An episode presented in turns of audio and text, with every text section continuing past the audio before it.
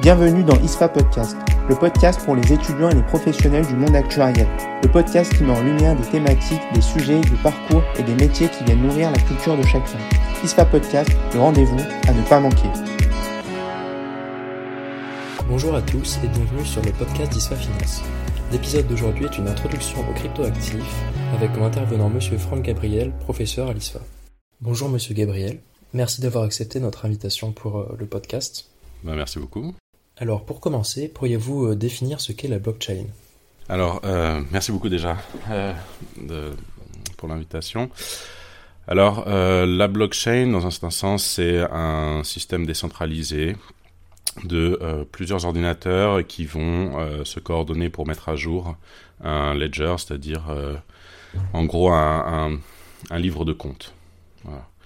Euh, et euh, la, la, grosse problématique, c'est quoi? C'est que, euh, ben, vu que l'information circule pas en fait à vitesse infinie, certaines personnes peuvent vouloir transférer par exemple de l'argent à un endroit du monde et ce qui peut se passer, c'est que il n'y a pas tout le monde dans le monde qui va recevoir l'information en même temps.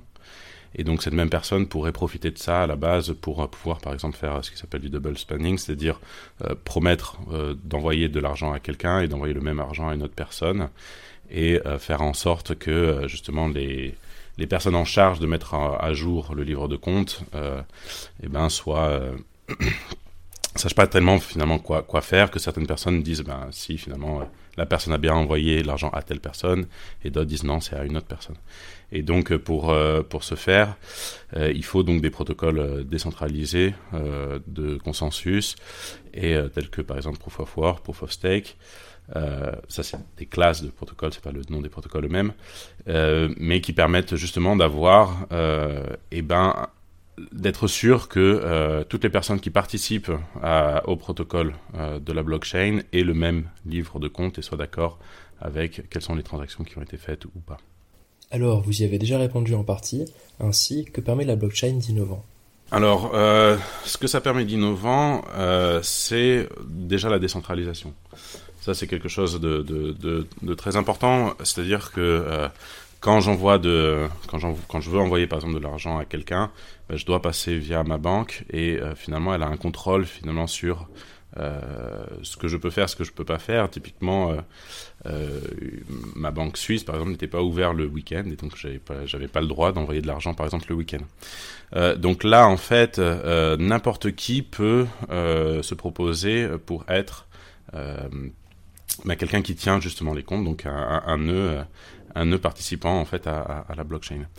Donc ça permet une décentralisation et ce que ça permet donc c'est euh, d'avoir euh, bah, de casser en fait certains monopoles d'une part, mais aussi ça permet aussi de pouvoir utiliser euh, des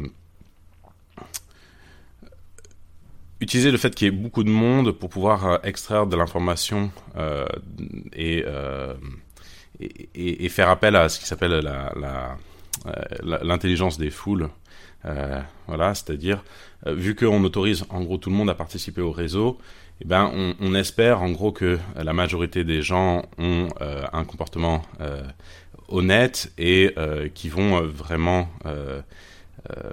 comment dire, oui, bien participer au, bien participer au réseau et on va pouvoir leur faire plus confiance que si on met une seule personne, la banque, à à s'occuper en fait du système.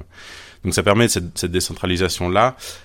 Qui dit décentralisation aussi va dire aussi un accès euh, plus ouvert euh, des choses euh, parce que euh, ben, actuellement il y a quand même plus d'un milliard de personnes qui n'ont pas accès en fait aux banques et même parmi les personnes qui ont accès aux banques on n'a pas tous accès à aux prêts par exemple qu'on aurait envie ou qu'on aurait besoin typiquement des petits prêts, par exemple, ça peut être dur d'en avoir, surtout à des taux euh, euh qui sont euh, gentils. Souvent, c'est justement sur des petits prêts comme ça qu'on a des taux exorbitants. Donc, on n'a pas accès en fait aux outils financiers qui sont réservés à certains.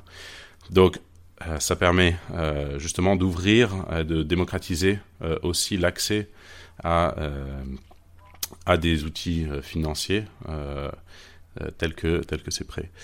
Et puis, euh, donc ça, ça c'est, on va dire, ce que ça permet un peu globalement et ce qui se dit un peu, voilà, un peu partout. L'autre chose aussi que ça permet de faire, c'est deux autres choses du point de vue un peu financier, c'est aussi, ça permet d'avoir une certaine interopérabilité dans le sens où justement comme c'est un système qui va être ouvert, les données vont être euh, accessibles à tout le monde, c'est-à-dire qu'on va pouvoir voir, euh, disons pour la majorité des blockchains, euh, on va pouvoir voir les transactions qui sont faites, on va pouvoir voir les protocoles qui sont en train de travailler dessus et de faire des choses sur cette blockchain, et on va pouvoir en fait, dans un sens, interconnecter plusieurs produits et donc typiquement par exemple si j'ai si un, si j'ai un, outil financier intéressant pour des gens qui ont des prêts, euh, ben dans la vie de tous les jours, ça va être très très dur d'aller voir la banque, euh, d'aller voir BNP ou euh, je ne sais pas HSBC et leur dire voilà moi j'ai un produit, j'aimerais leur proposer, j'aimerais proposer ça à vos clients. Là, vous diront non, hors de question, nos clients c'est nos clients. là, ce qui est intéressant, c'est qu'on a des, des, des, systèmes par exemple de prêts qui s'appellent genre Compound sur Ethereum, où ben, n'importe qui a accès à la donnée euh, de, ces protocoles-là, et donc peut savoir qui euh, prête, qui a prêté, et donc ensuite pouvoir euh, targeter ces, utilisateurs-là pour leur proposer des, nouveaux protocoles, des nouvelles utilisations de, leur liquidité, et choses que vraiment on, on pourrait vraiment pas faire ou difficilement avec BNP. Donc, ce que ça permet, c'est d'avoir vraiment un système en fait dans un sens uniformisé qui permet à tout le monde de construire dessus et de construire des petits blocs qui ensuite peuvent euh, s'assembler entre eux. Donc ça permet ça aussi et euh, et au, niveau, si je reste purement euh, voilà finance et choses comme ça, il y a tout ce qui est l'inefficience dans le sens où ben si on fait une transaction, la transaction elle est extrêmement rapide, quelle que soit la taille du montant qui est donné et il n'y a pas besoin de passer via euh, plusieurs diverses euh, organisations dont on ne sait jamais le nom et on ne sait jamais vraiment qu'est-ce qui, qu'est-ce qui se passe. Euh, je sais que des fois, quand j'envoie à l'étranger, on me dit ah il recevra peut-être pas forcément ça parce qu'il y a des taux qui seront pris par des gens que je ne sais pas quoi. là, c'est une sorte d'inefficience et puis aussi une sorte de non-transparence. avec la blockchain, si j'envoie de l'argent, je sais combien je vais payer, je sais à qui ça va être payé, je sais les frais à qui vont être payés. Donc ça permet un peu tout ça, donc décentralisation, euh, ouverture, donc démocratisation hein, en fait de, des produits financiers euh, par exemple, euh, amélioration de, l'efficience et l'interopérabilité qui pour moi je trouve c'est le, plus fascinant parce que voilà ça permet ça permet un peu de, créer des choses auxquelles on n'aurait pas forcément pensé à l'époque. Alors ça c'est pour tout ce qui est finance, mais quelque chose qui est important de, dire aussi, je pense que c'est quelque chose qu'il faut avoir en tête, c'est que, euh, comme j'ai dit, la blockchain, c'est un système où on a des personnes qui, euh, donc, euh, se mettent d'accord pour tenir un, livre de compte. Ce livre de compte, souvent, on y pense en termes de j'envoie de l'argent. c'est un livre de compte vraiment financier. Mais un livre de compte, ça peut être juste un, quelque chose, un livre sur lequel on change des états. Et quand est-ce qu'on a quelque chose où on change des états? Eh ben, euh, votre disque dur, la mémoire RAM, des choses comme ça. Et donc, en fait, ce qu'on peut utiliser, on peut utiliser aussi la blockchain, et typiquement euh, des, blockchains type Ethereum, ça a été la première qui a implémenté ça, euh, pour faire non pas que des transactions financières, mais aussi des transactions qui vont changer l'état de, de, ce, de ce livre, de cette mémoire, et donc des programmes. Et donc, il faut voir maintenant, actuellement, la blockchain comme en réalité un réseau euh, euh, planétaire euh, pour mettre en commun des ordinateurs qui vont faire des calculs de façon décentralisée. C'est vraiment un, changement de paradigme énorme et qui donne vraiment une valeur importante à la, blockchain. C'est cette possibilité d'avoir une décentralisation des, calculs. Qui dit ça dit en plus, pour revenir un peu à des choses financières, qui dit pouvoir faire des programmes, dit pouvoir faire des transferts conditionnels, euh, qui dit faire des transferts conditionnels ou, de nouveau des, donc des smart contracts, dit ben, pouvoir faire des, euh, des, produits dérivés synthétiques, par exemple, euh, et donc reproduire des, produits sur la blockchain, typiquement avoir quelque chose, un, token qui va ressembler à une, action Tesla, mais qui n'est pas l'action Tesla, mais qui va reproduire le prix de l'action Tesla, ou, euh, ou plein d'autres choses, comme par exemple euh, le, protocole SPRI qu'on a développé, qui lui est pas financier, mais qui se veut être un substitut de, du système de peer review d'articles de, mathématiques. Ensuite, pourriez-vous nous définir ce qu'est un cryptoactif? Alors ça, c'est assez compliqué. Alors, je peux pas donner une définition exacte, je sais même pas finalement. Il y a toujours des débats en fait sur savoir euh, la classification des différents cryptoactifs et, et tout. Disons, pour, pour moi, ma vision, c'est assez bête. Euh, un cryptoactif, c'est juste quelque chose qui est. C'est un token, donc c'est-à-dire. Euh, c'est un.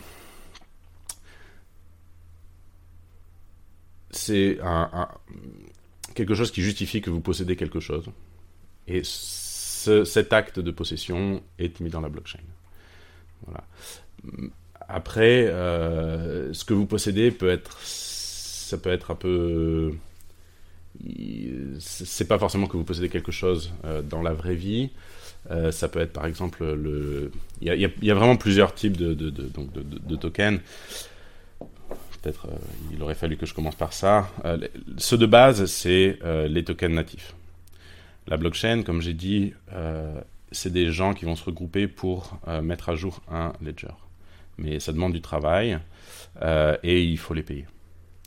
Et comment est-ce qu'on les paye? Eh bien, On les paye justement avec une unité de compte qui est native. Donc par exemple, ça va être le Bitcoin pour le Bitcoin, ça va être l'Ether pour l'Ethereum, ou Algorand pour Algorand, et ainsi de suite. Ensuite, euh, ce qu'il va y avoir, euh, souvent, une fois que ces tokens-là sont là, euh, ce qu'il va y avoir, c'est quelque chose qui intéresse les gens, ça va être les tokens type stablecoin. Donc, qu'est-ce que ça va représenter? C'est des tokens qui vont représenter ben, un euro ou un dollar ou n'importe quelle monnaie courante. Maintenant, ça peut les représenter de façon différente. Il y en a pour lequel, par exemple, USDT, euh, vous possédez un USDT, donc un token USDT, et techniquement, vous pouvez aller voir euh, une compagnie, celle de, de, de, USDT, et leur dire, bah, moi je veux un dollar. Et normalement, ils sont censés avoir un dollar en réserve. Donc on a ce type de token-là qui représente vraiment la possession de quelque chose réel, ou du moins réel dans le compte d'une compagnie. Euh, après, on, a, on va avoir des, stablecoins qui vont être plus synthétiques, par exemple comme DAI, où euh, là, ce qui va se passer, ça va être des gens qui vont utiliser le jeton natif, qui vont le bloquer quelque part, et ils vont émettre, euh, des, une, ils vont émettre une dette en DAI. Alors, euh, qu'est-ce que ça veut dire émettre une dette en DAI Ça veut juste dire rajouter une ligne au, livre de compte, disons. voilà, en fait, j'ai déposé pour 1000 dollars d'Ether, et, et j'ai une ligne de compte qui me dit, ben en fait, maintenant je décide d'avoir une dette de 500 DAI. Euh, ces DAI-là, euh, si moi je les récupère, en fait, ils valent dans un sens pas grand-chose, dans le sens où euh, je peux pas les utiliser pour euh, récupérer l'Ether, par exemple. Je peux pas les utiliser pour récupérer de l'USDT, sauf, bien sûr, sur des marchés. Mais j'ai pas un droit je veux dire, un train, vraiment écrit dedans, euh, vraiment, ou comme euh, les, billets avant où il y avait, vous pouvez échanger ça contre de l'or. Là, non, le DAI, je vais pas pouvoir faire ça, je vais pouvoir l'échanger sur les marchés, ainsi de suite. Et la valeur va venir plutôt du fait que les gens qui ont émis les DAI et qui ont des dettes en DAI, s'ils veulent récupérer leurs Ethers, ils vont devoir racheter les DAI. Voilà. Et donc ça prend une valeur, mais liée à quelque chose déjà beaucoup plus économique et beaucoup plus dans un sens théorie des jeux euh, que, euh, que l'USDT où vraiment il y a un sous-jacent derrière. Et euh, donc les, les, les, dérivés synthétiques, alors là c'est bah, un peu pareil, on va dire, c'est la continuation de ça, mais ça va être vraiment des choses où on va pouvoir tokeniser de façon synthétique une action. Vous allez posséder une action, mais en réalité, ce que vous possédez, c'est pas, il n'y a, a, pas une action sous-jacente derrière. Et donc, vous n'avez pas de droit de vote, vous n'avez pas de droit de comme ça. Mais ce que vous possédez, c'est un token qui avec les mécanismes sous-jacents du token, vont vous permettre de récupérer euh, la valeur de l'action sous-jacente. Donc vraiment, il y a, c'est ça qui est aussi assez fascinant, c'est qu'il y a vraiment un écosystème euh, diversifié de, de, de, cryptoactifs et de tokens. Et euh, je, pourrais parler par exemple des sets. Les sets, c'est des tokens qui eux-mêmes sont quoi? Sont des fonds qui, qui mélangent en fait plusieurs plusieurs cryptoactifs même. Donc c'est un peu justement quand je vous parlais de la, composabilité des choses. typiquement, une fois qu'on a créé le token natif, qu'on a créé grâce à ça des stablecoins, qu'on a créé peut-être des, dérivatifs, eh ben, en fait, on peut mélanger tout ça, dire ben, je vais faire un fonds maintenant euh, qui va s'occuper de, de, de, de, balancer de, balance les, différents, euh, donc un portefeuille de, ces différents actifs, et puis je vais le tokeniser, c'est-à-dire que ben, euh, je vais émettre 1000 tokens qui représentent chacun un millième de la fraction de, de, ce fonds-là. Et donc on recrée un nouveau token à partir de tokens précédents. voilà. Donc c'est vraiment divers, c'est vraiment... Euh, c'est un peu compliqué quand même, je dois admettre, euh, bien que c'est très transparent pour le coup, mais euh, il, faut, il faut quand même bien faire attention à qu'est-ce qu'il y a sous-jacent. Et, et, voilà. Et puis alors après, il y a, y, toutes les questions de finalement comment c'est classifié en termes de securities et choses comme ça, où là aussi c'est un peu la, grande bataille en ce moment, euh, typiquement, est-ce que, les tokens natifs, donc par exemple Ethereum et choses comme ça, est-ce que c'est euh, des, securities ou pas, ou est-ce que c'est la, pure monnaie ou euh, voilà. Donc c'est il y, a toujours une ouais, une bataille là-dessus, c'est très divers et, je pense qu'on peut pas juste répondre sur chacun de façon directe. Chacun a ses, ses, spécificités et, leur complexité qui fait que voilà, ça rend la question assez complexe. Alors, vous y avez déjà répondu en partie, mais quelle est la différence avec les actifs traditionnels? La différence principale, c'est. C'est déjà. Ben, c'est de nouveau cette centralisation. C'est le fait que vous pouvez donc les échanger à peu près euh, à n'importe quel moment avec le même système. Ce qui fait que euh, finalement, si vous voulez les échanger avec quelqu'un, il n'y a soit pas besoin de passer par un intermédiaire, euh, soit il n'y a pas besoin d'avoir de confiance. Dans le sens si, si vous avez une action euh, tokenisée euh, ou synthétique, euh, voilà, Tesla, et que vous voulez me la vendre, habituellement, il va falloir passer via un, intermédiaire qui va bien dire oui, en effet, il le possède bien et, ainsi de suite. Donc ça va en fait faire des frais. Alors que là, c'est sur la blockchain, c'est déjà certifié que c'est quelque chose de, valide. Et donc on n'a pas besoin de se faire confiance pour pouvoir transférer. en plus de ça, de nouveau, comme il y a cette composabilité, et eh ben typiquement, si j'ai si par la suite il y a, s'il y a des, vraies actions ou, même s'il y a des vraies actions euh, qui sont qui un jour sur la blockchain, euh, je pourrais ensuite les utiliser assez facilement pour par exemple faire des prêts. Euh, là, c'est un peu compliqué d'aller voir à sa banque. en tout cas, moi, pour moi, c'est compliqué de faire ça à mon niveau, d'aller voir ma banque, de dire j'ai tant d'actions Tesla, Google, faites-moi un prêt ma banque euh, me regarde un peu. Euh, alors c'est facile pour euh, Musk. Elon Musk, lui, justement, c'est comme ça. Les riches, c'est justement comme ça qu'ils font. Ils ont des actions, ils les posent en, en collatéral à la banque, et les banques leur redonnent l'argent, ce qui leur permet d'avoir de la liquidité sans avoir d'ailleurs de taxation. Pour nous, en fait, ça, c'est pas possible à la base. Bah, avec la blockchain, en fait, c'est possible. Il suffit juste d'avoir un, système type, ben, justement, de prêt type compound ou choses comme ça qui est un système donc, décentralisé de prêt collatérisé. Et euh, ben, une fois que vous avez votre action qui est tokenisée, euh, rien ne vous empêche de le poser en collatéral, de poser, je sais pas moi, 1000 balles euh, en, collatéral sur cette action, et puis d'emprunter 500 dollars, et donc d'avoir de la liquidité, tout en gardant la possibilité de ben, garder l'action. Quel est l'intérêt de faire ça? L'intérêt, c'est que habituellement, si vous avez besoin de liquidité, vous allez vendre votre action Tesla, Grâce à ça, bah, vous avez votre liquidité, vous faites ce que vous voulez, c'est très bien. Par contre, si l'action Tesla fait un fois 3, bah, vous avez perdu euh, cette chose-là. Euh, maintenant, si vous avez accès à ces actions tokenisées, à ces protocoles de prêt, et que vous pensez que Tesla, c'est vraiment bien, mais vous avez un problème de liquidité, il vous faut quand même de l'argent. Euh, là, aujourd'hui, il me faut voilà, 100 dollars aujourd'hui pour, pour régler une facture. Je les mets en collatéral, je récupère 100 dollars, je paye ma facture, et si Tesla fait x3, bah, je peux profiter justement de, cette augmentation. Donc ça, permet vraiment euh, énormément de choses. Ça, permet d'enlever en fait à peu près toutes les, beaucoup de frictions euh, qu'on a actuellement dans le marché euh, et, et, et, vraiment démocratiser ce qui se fait à plus haute échelle parce que c'est vrai qu'habituellement, voilà, il y a quand même beaucoup de choses. C'est vrai que ça fait un peu, voilà, mais il y a beaucoup de choses qui sont autorisées pour les grandes fortunes, qui ne sont pas autorisées pour les petites. Ce qui peut être compréhensible parce que, justement, si on fait un prêt collatéralisé et tout, euh, avec des actions, ça peut, être, ça peut être dangereux, il faut bien connaître la personne et ainsi de suite. On ne peut peut-être pas forcément faire ça à, plein de gens. La chose, c'est qu'avec la blockchain, euh, beaucoup de choses sont automatisées. Euh, si le collatéral commence à baisser, il, va être, il va être revendu, il va y avoir des liquidations automatiques et ça enlève énormément de risques qui permet donc, c'est le fait de pouvoir enlever énormément de risques qui permet de démocratiser ces outils-là. Vous avez commencé à en parler euh, avec les stablecoins par exemple. Euh, quels sont les différents types de cryptoactifs ainsi que leurs caractéristiques? Je crois que j'ai dit à peu près quand même la majorité. pour redire, il y a vraiment donc les, donc, il y a les, natifs. Donc c'est ceux qui vont permettre de, euh, de payer les personnes qui font tourner la blockchain.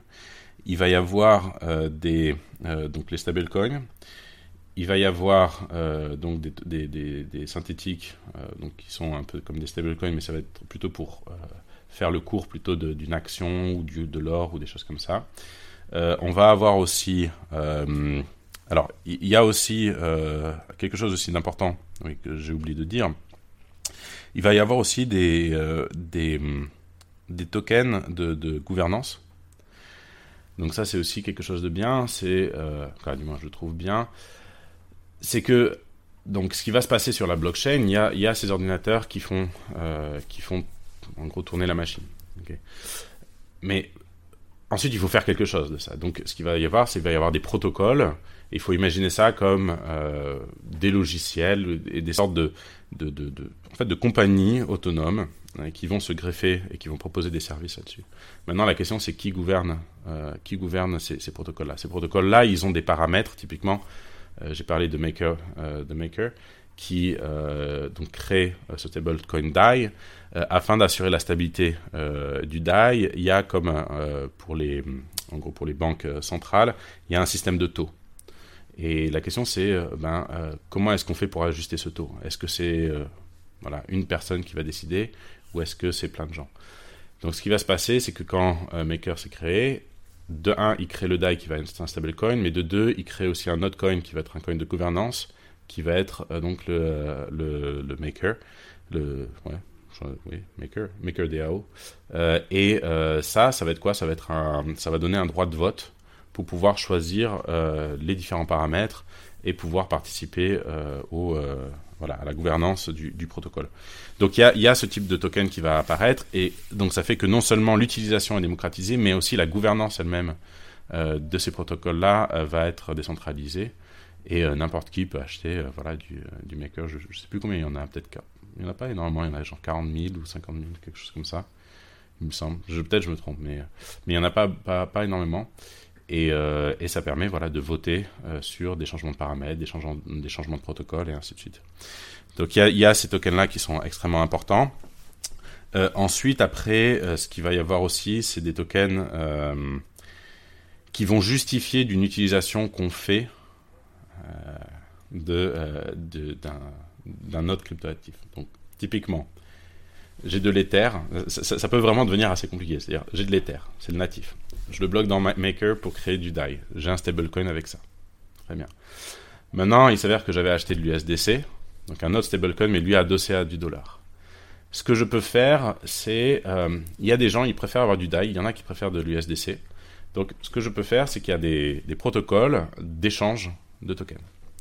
Donc ce que je peux faire, c'est que je peux déposer mon DAI et mon USDC dans ces protocoles-là, afin que les personnes puissent l'utiliser, utiliser ces liquidités-là pour échanger du DAI contre l'USDC ou l'USDC contre du DAI. Donc je, fais euh, office, en gros, de market maker ou de, de, euh, liquidity. Donc je, donne la liquidité à, ces protocoles-là pour que les gens puissent échanger.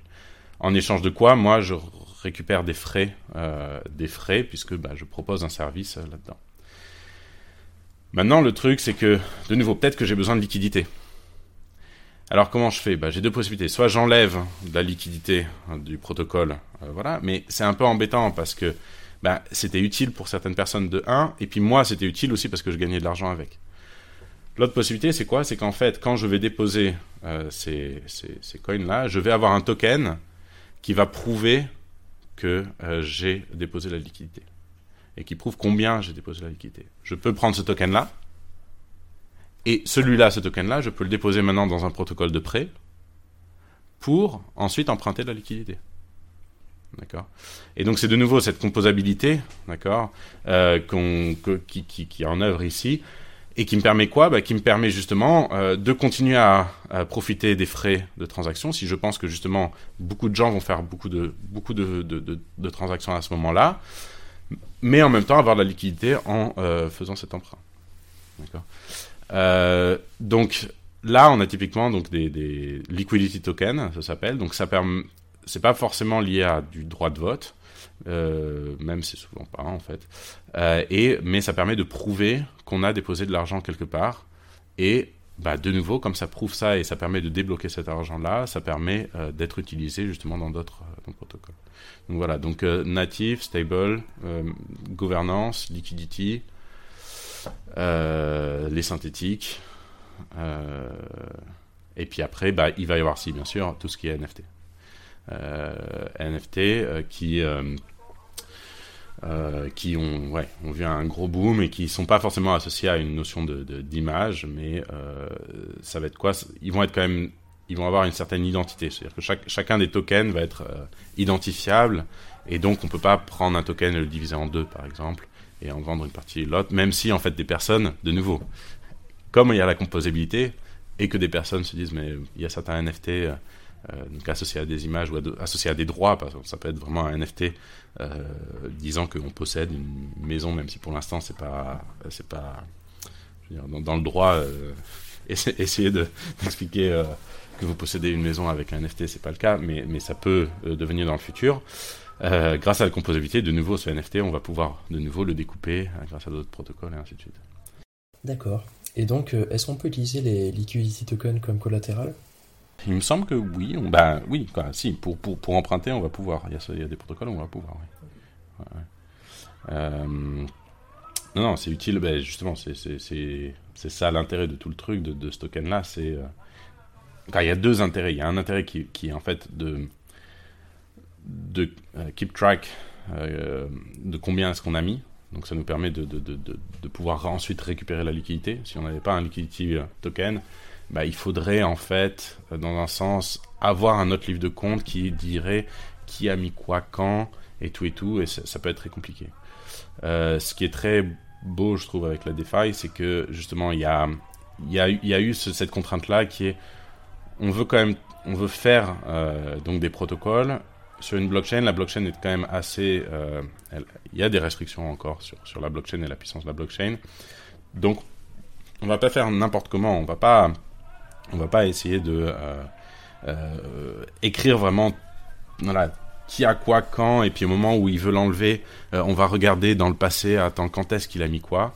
Non, ils ont eu cette idée vraiment assez géniale de, de créer en fait des liquidity tokens qui permet de, justement, de façon un peu plus, plus naturelle dans un certain sens et beaucoup moins énergivore, ou, du moins en puissance de calcul, d'avoir juste ces liquidity tokens euh, qui permet de, de, voilà, de récupérer l'argent par la suite. Et ces liquidity tokens, ils, vont représenter quelque chose. Ils vont représenter euh, euh, justement bah, le fait qu'on a bloqué de l'argent et ils permettent de débloquer, donc ils ont une valeur, donc on peut les réutiliser.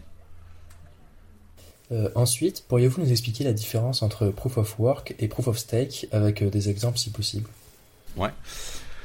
Alors, Proof of Work, c'est en gros le, bah, la première qui est venue. Euh, donc typiquement ma Bitcoin ou Ethereum encore euh, jusqu'à la dernière. Euh, en gros, l'idée c'est quoi? L'idée c'est qu'on donc on a des personnes, disons une dizaine de personnes, on va dire, même si c'est beaucoup plus en réalité, mais une dizaine de personnes qui doivent se mettre d'accord sur bah, quelles sont les transactions à, mettre, à rajouter dans le livre de compte.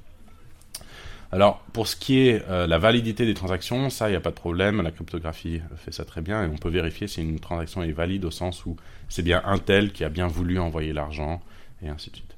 La question, c'est vraiment plutôt est-ce que euh, vraiment dans quel ordre on met les transactions euh, pour éviter, par exemple, ces double spending. Ben, l'idée entre guillemets assez simple, euh, c'est de dire ben, on va juste choisir une personne aléatoirement parmi les 10 personnes, et puis on va lui dire ben, là maintenant c'est toi qui mets les transactions.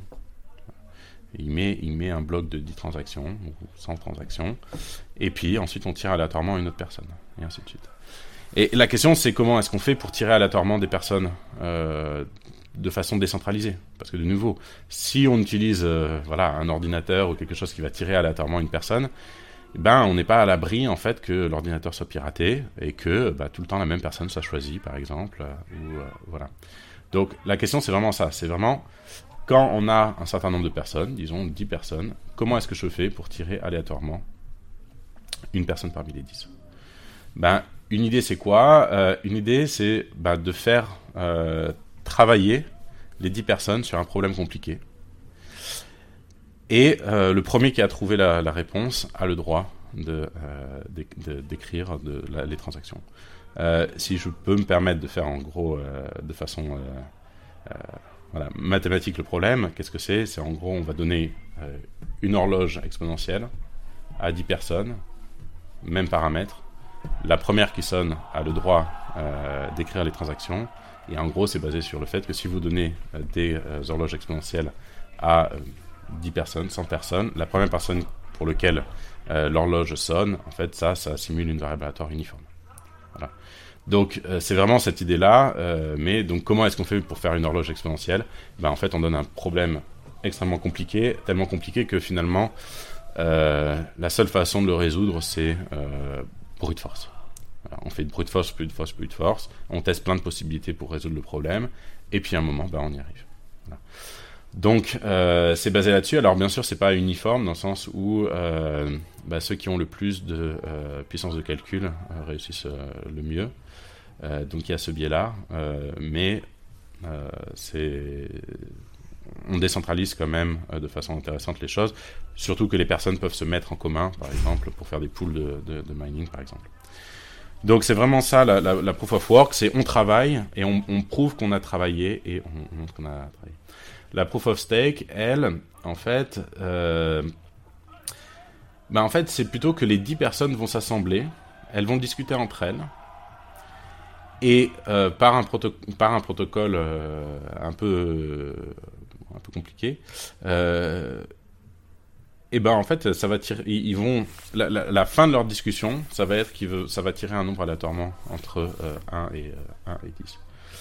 Euh, s'il y avait 10, élèves. Donc la proof c'est vraiment un protocole de discussion entre guillemets entre les personnes où à la fin un nombre va être tiré aléatoirement. Et ce qui est intéressant, c'est que on peut vérifier. Donc on ne peut pas prédire le prochain nombre mais on peut vérifier que euh, une fois qu'on a le, nombre, on peut vérifier qu'il a bien été créé par le bon protocole. Donc c'est en fait euh, donc c'est une fonction randomisée vérifiable. Ce qui veut dire que je ne peux pas prédire demain qu'est-ce que euh, qui va miner. Par contre, une fois que je sais qui a été qui, qui, a été choisi pour miner, donc miner c'est-à-dire rajouter les transactions, je peux revenir en arrière et vérifier qu'en effet le protocole a bien été suivi. Et donc, c'est exactement ce qu'on ce qu'on veut. C'est on, veut vraiment ça, quelque chose de euh, non euh, non prédictible, mais où on peut prouver que euh, ça a été fait de façon honnête. Et donc, comment est-ce qu'on va tirer? Alors, on va tirer en fait en fonction de en fait combien de, tokens natifs combien de tokens natifs les gens ont. Donc on va tirer plus ou moins. L'idée c'est on va tirer un des tokens parmi tous les tokens natifs dans un sens. C'est pas totalement ça, mais voilà. Donc dans un sens, plus on a de tokens, plus on stake le token. Donc là, pour le coup, euh, dans la proof of work, ben, l'investissement il se fait en achetant des ordinateurs, des, mines de, de, de ferme, euh, de l'énergie, et on va, euh, on, va, on va comme ça travailler énormément. La proof of stake, ça va être de l'achat de, tokens natifs, le bloquer ensuite dans le protocole de, de, staking pour dire voilà, moi, tout cela, je ne vais pas les toucher mais ils seront utilisés pour euh, justement euh, tirer aléatoirement euh, ben, une personne pour le prochain minage. Donc c'est beaucoup plus en fait économe en énergie. je crois que Ethereum quand il est passé de, de, proof of work à proof of stake, c'est facilement 99% de réduction de, de l'énergie, quelque chose comme ça. Et Algorand, par exemple, que j'aime beaucoup, même si voilà, ça tourne sur, on peut faire tourner. alors c'est pas un nœud complet, c'est vraiment un, nœud de, participation au protocole. Donc c'est-à-dire il retient pas forcément toute la, toute la chaîne existante, mais il retient, il, participe au protocole de euh, qui va être le prochain. Euh, ça, ça tourne sur un Raspberry Pi euh, facilement. On peut également se poser la question de la sécurité d'un point de vue utilisateur, en cas par exemple de perte ou de vol de sa clé privée. Pourriez-vous nous en dire plus? Alors, euh, au niveau de la sécurité, il y a, alors, déjà, je dirais, il n'y a pas que euh, la perte de euh, la perte de ces de ces de, ces clés qui sont qui est problématique. Il y a donc il y a plusieurs types de problèmes au niveau de sécurité au niveau de la blockchain. Donc déjà, il y a, il y a est-ce que la blockchain native est ok ou pas? ça, en fait, c'est plus ou moins l'expérience qui nous dit que Bitcoin ça a l'air de bien marcher, Ethereum aussi. Il y a des choses type bah, Solana ou ça marche, mais, mais des fois ça foire. Euh, et assez régulièrement, euh, assez régulièrement en fait, il a fallu redémarrer en fait euh, la, la, Solana parce que voilà. Alors souvent il n'y a, pas de perte. Il faut bien comprendre que dans ce cas-là, à moins qu'il y ait vraiment un gros souci, il n'y a, a, vraiment pas de perte. on va pas perdre son argent. voilà, c'est juste on va pas pouvoir l'utiliser. et puis comme euh, on se rend compte qu'on ne peut pas l'utiliser, le token euh, natif va perdre en valeur, donc on va perdre là-dessus euh, financièrement. donc il y a, déjà ce problème-là. Ensuite, après, il y a le problème des smart contracts, c'est-à-dire qu'on va utiliser notre argent sur des protocoles, mais rien ne nous dit qu'en fait, certains protocoles, peut-être qu'ils ne marchent pas comme il faudrait. Il y a eu des fois des problèmes de conversion en fait en unité qui fait que bah, y a eu de l'argent qui a été bloqué, tout simplement, et on ne pouvait plus retirer l'argent en fait il peut être hacké, donc c'est assez souvent qu'il y a des, euh, il y a des hacks. Donc je me souviens en septembre, il y avait un hack pour un bridge euh, entre euh, la Binance Chain et je sais plus quoi, et c'était de l'ordre de 500 millions qui a été hacké. C'était quelque chose assez énorme. Donc il peut y avoir vraiment des problèmes de smart contract, donc faire attention à ça. et puis, donc il y a des problèmes bon, d'Oracle, mais ça c'est pas, ça c'est c'est pareil, c'est protocole. Et puis donc il y, a cette perte de clés. Alors cette perte de clés, euh, c'est un problème, mais ça tend à le devenir moins. On a de plus en plus en fait des outils là-dessus.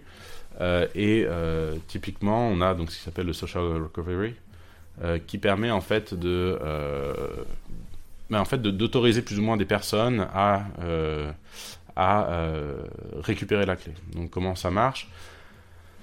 Alors ça marche dans un sens où euh, ça utilise en fait ce qui s'appelle le secret sharing, c'est-à-dire que j'ai un secret, et ce que je peux faire, c'est le découper en cinq parties, par exemple, de telle sorte à ce que euh, il faut qu'il y ait trois parties qui se mettent en commun pour récupérer le secret entier. Donc j'ai pas besoin de tout le monde qui se remettent, mais il faut qu'il y en ait au moins trois, par exemple, qui se remettent euh, ensemble. Et donc, quand je vais créer un wallet, quand je crée un wallet, en fait, plus ou moins, c'est juste créer un très long mot de passe, très compliqué. Mais ce que je peux faire, c'est, euh, et donc c'est ce que certaines applications font, euh, c'est automatiquement bah, justement diviser ce secret en, plus, en plusieurs et euh, le donner à plusieurs personnes avec un niveau de threshold, donc voilà, 3, 3, 4. Donc si, si vous donnez à des personnes qui ne se connaissent pas ou qui se connaissent très peu et vous avez confiance en, en partie voilà, en, eux, et eh ben, vous pouvez comme ça avoir un, système de recouvrement. Euh, on peut aussi imaginer euh, maintenant euh, mélanger ça à des systèmes où on a des personnes. Alors, c'est vrai, ça ramène de la centralisation, mais on pourrait imaginer des avocats ou des, notaires qui s'occupent un peu de ça. C'est-à-dire que ce secret sharing, ce qu'on peut faire aussi, c'est la chose suivante c'est je vais diviser en cinq parties plus une, et je demande à ce que parmi les cinq, eux, ils ont en gros des petits droits. Donc, il faut qu'il y en ait trois ou quatre qui se mettent ensemble. Mais en plus, il faut que celle qui est le, plus 1 que je vais donner à un notaire, lui aussi soit d'accord, par exemple. Donc on peut avoir des sortes de niveaux en fait de confiance quand on fait du secret sharing qui permet euh, et ben voilà de, de, de, faire introduire en fait de, nouveau des personnes de confiance qui sont assermentées ou, voilà.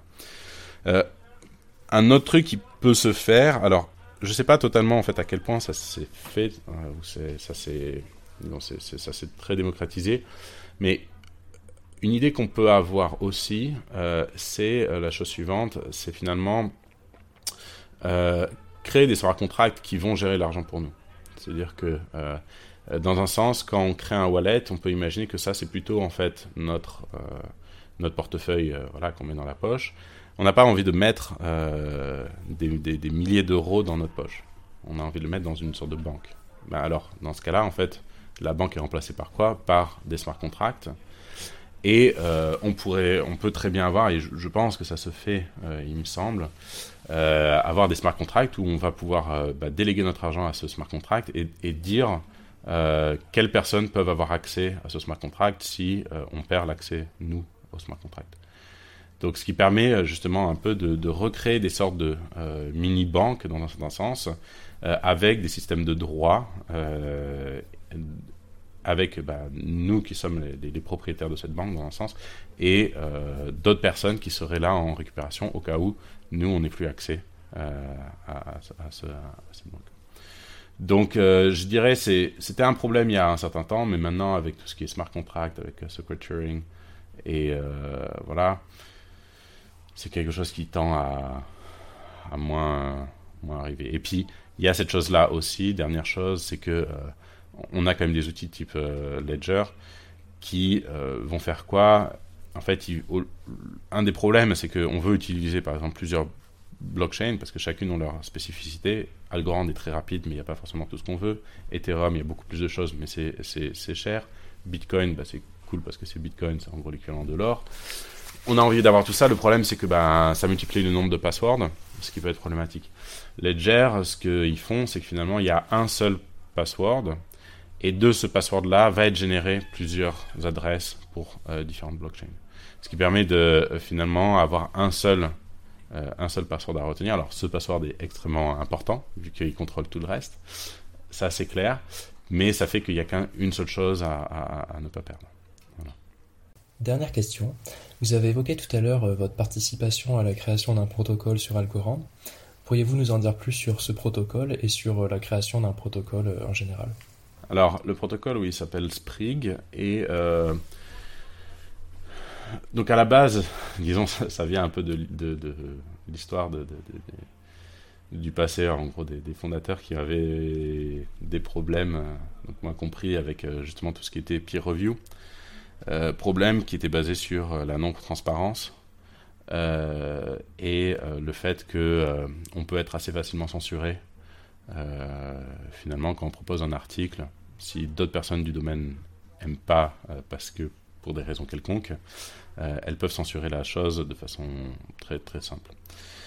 donc il y, a cette chose-là, d'une part, et puis il y avait aussi cette, envie en fait de bah, d'essayer de d'extraire plus d'informations de, des, preuves mathématiques. C'est-à-dire que quand on lit des articles, le problème c'est que c'est trop long, on ne sait pas ce qui est important, ce qui est intéressant et tout. Donc il y avait ces deux, deux, problématiques-là qui étaient est-ce qu'on ne peut pas un peu euh, décentraliser pour justement euh, permettre euh, la non-censure? Est-ce qu'on ne peut pas aussi avoir un système qui permette d'extraire un peu plus d'informations? Et en même temps, au même moment, en fait, il y a eu vraiment un, disons, boom en tout cas médiatique sur tout ce qui était en fait les systèmes de preuves formelles euh, et donc, euh, on disait, voilà, ce serait bien aussi d'utiliser ces systèmes de preuve formelle. C'est des systèmes, en fait, où on écrit la preuve en langage machine, et une machine va pouvoir vérifier si la preuve est, vraie ou pas. Voilà. Et euh, donc, typiquement, si Microsoft possède Lean, qui est un des grands, grands, logiciels pour ça. Mais le problème, ben, c'est que, typiquement, pour des, pour des théorèmes basiques, on va dire, de licence 1, licence 2, licence 3, euh, ça va donner des preuves de plusieurs dizaines de pages, euh, facilement. Euh, donc c'est en fait illisible. Donc même si on décentralisait ça, ben, personne ne voudrait, l'utiliser et ça serait l'horreur. Donc l'idée du protocole, qu'est-ce que c'est C'est de dire, bah, on va essayer de mettre tout ça ensemble et, et de voir qu'est-ce qui en sort. Et l'idée, c'est de dire, ben, en fait, quand on fait une preuve mathématique, euh, comment est-ce que je l'expliquerai? Je ne l'expliquerai pas en euh, donnant tous les détails d'un coup. Je donnerai juste les étapes. Voilà. Je fais cette première étape, deuxième étape, troisième étape, cinquième étape. Et puis, si euh, quelqu'un ne comprend pas quelque chose, alors dans ce cas-là, je vais un peu plus dans le détail. Donc le protocole est basé vraiment là-dessus. Donc ce qui va se passer, c'est que si je veux faire valider un théorème, eh ben, je vais proposer euh, sur la blockchain, je vais mettre une transaction dans laquelle, en gros, je vais détailler euh, les étapes, les 10 étapes de ma blockchain. Maintenant, l'intérêt de la blockchain, c'est quoi? C'est que tout le monde va pouvoir le voir et tout le monde va pouvoir dire non, je ne crois pas en ça ou non, je crois, non, je crois pas en cette, en cette étape-là. Donne-moi plus de choses. Alors, l'autre intérêt de la blockchain, c'est quoi? C'est finalement pourquoi est-ce que les gens euh, se poseraient la question de moi, je ne crois pas en cette étape. Quel est, leur intérêt, euh, finalement, d'aller voir sur ce protocole et de dire, moi, je ne crois pas en ça? Oui, il y a des gens qui aiment les maths. Oui, il y en a, c'est vrai. Mais pas que. Voilà.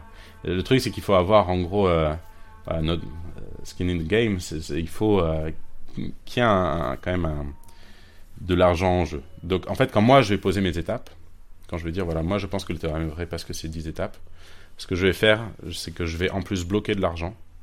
Donc, par exemple, le token natif ou un autre type de token. Je vais bloquer de l'argent et qui sera à disposition pour les personnes qui trouveront euh, euh, la première erreur. Et donc, comme ça, ça incentivise en fait les gens, n'importe qui, à regarder et à dire voilà, si j'ai posé 10 000, 10 000 euros, euh, je pose 10 000 euros, je mets mes 10, mes 10 étapes. bien sûr, dans la vraie vie, je ne pense pas que ce sera 10 000, mais on peut imaginer 2 000, puisque en économie, euh, dans certains journaux, on doit poser 900, euh, 800 euh, euros rien que pour une review, une première review. Donc on peut imaginer des gens qui mettent voilà, 900 euros. je propose les 10 étapes. Et puis ça incentivise les gens à regarder à voir, ah tiens, je pense que là il y a une erreur. Et n'importe qui peut ensuite dire, là je pense qu'il y a une erreur. Mais de nouveau, il faut incentiviser. Donc quand ils disent, je pense qu'il y a une erreur, eux-mêmes vont devoir mettre de l'argent. Ils vont mettre peut-être de nouveau 800 euros, 700 euros. Et puis D'autres personnes, elles vont regarder, ils vont dire, mais non, moi je crois que c'est vrai, et ils vont reproposer des sous-étapes comme ça. Mais de nouveau, il faut incentiviser les gens qui viendront après, donc il faut remettre de l'argent. Et comme ça, on construit un arbre de preuves où à chaque étape, les gens bloquent de l'argent pour les gens suivants, pour que, eh ben, soit ils, essaient de contredire, soit ils essaient d'expliquer pourquoi. Alors le problème, c'est que si on fait ça, ben, on peut avoir euh, un débat euh, jusqu'à ad vitam aeternam. Donc ce qui se passe, c'est qu'au bout de 5-6 étapes, ce qui va se passer, c'est que euh, les personnes qui doivent écrire les preuves vont écrire des preuves en langage machine. Mais la chose, c'est que comme c'est 5-6 étapes, ben, ça devient le langage machine juste pour un petit lemme, pas pour tout le théorème. Donc ça devient possiblement une page. Et ça, ça peut être vérifié de nouveau euh, sur la blockchain de façon décentralisée. Et donc là, on a des vérificateurs euh, décentralisés qui vont vérifier ces, ces, preuves machines. Et donc, c'est...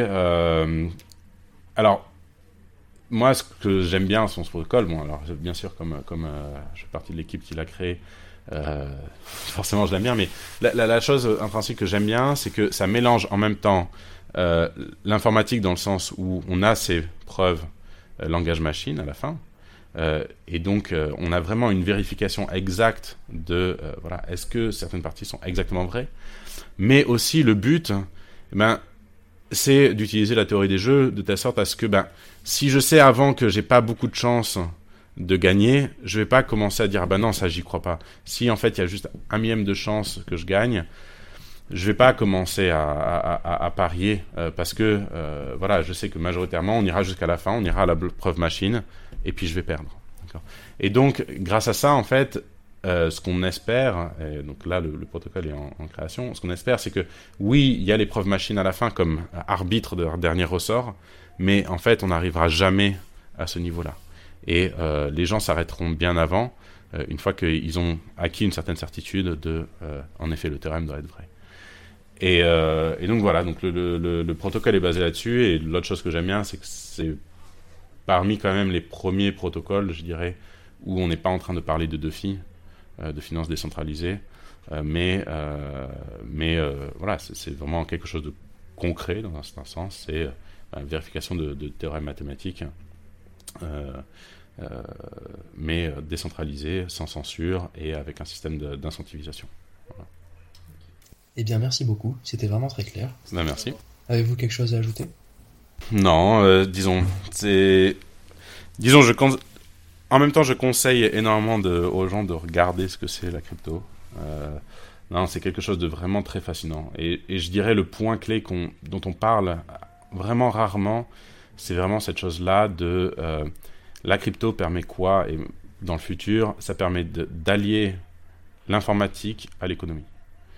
Et vraiment, ce système de Sprig, en fait, il y a des systèmes un peu similaires pour faire des calculs décentralisés, où ben, ça s'appelle par exemple les optimistes roll-up, par exemple, où on va en même temps utiliser de l'informatique avec des preuves de calcul donc du type euh, zéro knowledge proof ou des choses comme ça, mais en même temps une partie optimiste où les gens vont parier est-ce que le calcul est bien fait ou pas.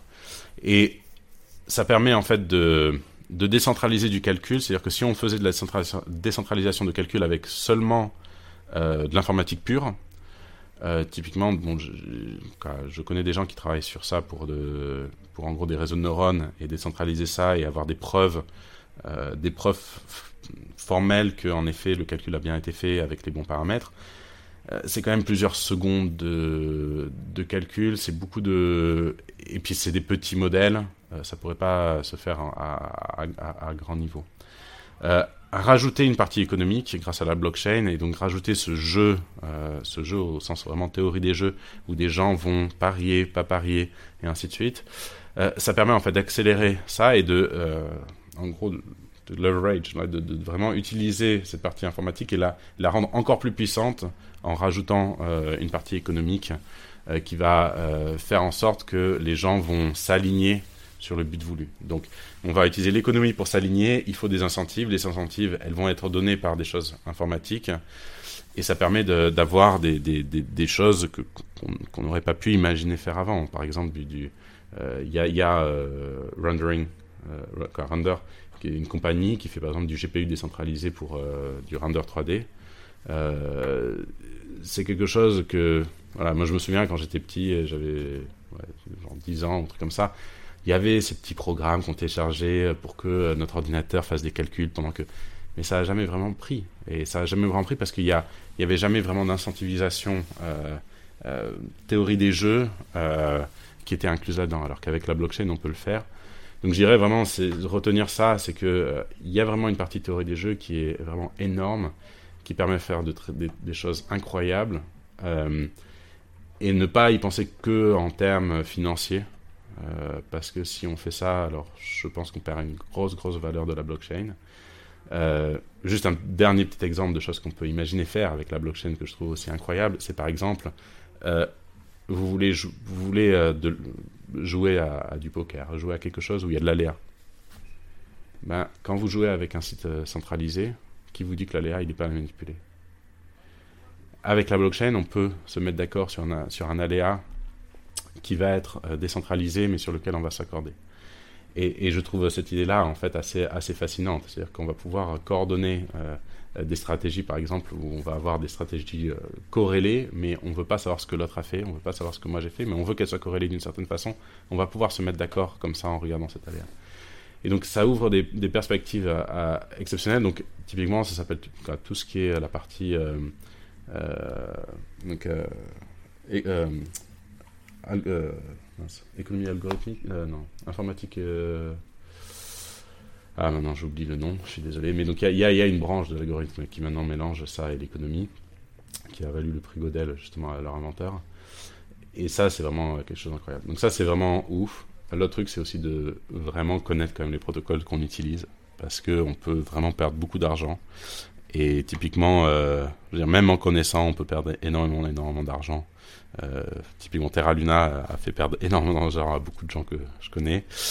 Euh, dont moi. et, euh, et, donc, il faut faire vraiment quand même très attention et pas, pas foncer tête baissée à, voilà, à acheter pour la hype et tout. Donc, c'est un domaine fascinant pour, pour, pour intellectuellement, pour tout ce que ça apporte et tout. Après, il faut faire attention au niveau spéculation à, ce qu'on fait avec. Et merci encore. Merci à vous. Merci d'avoir écouté cet épisode. Vous aurez prochainement la seconde partie de ce podcast avec Aurore Schilt de la Banque de France comme intervenante pour aborder la question de la régulation de crypto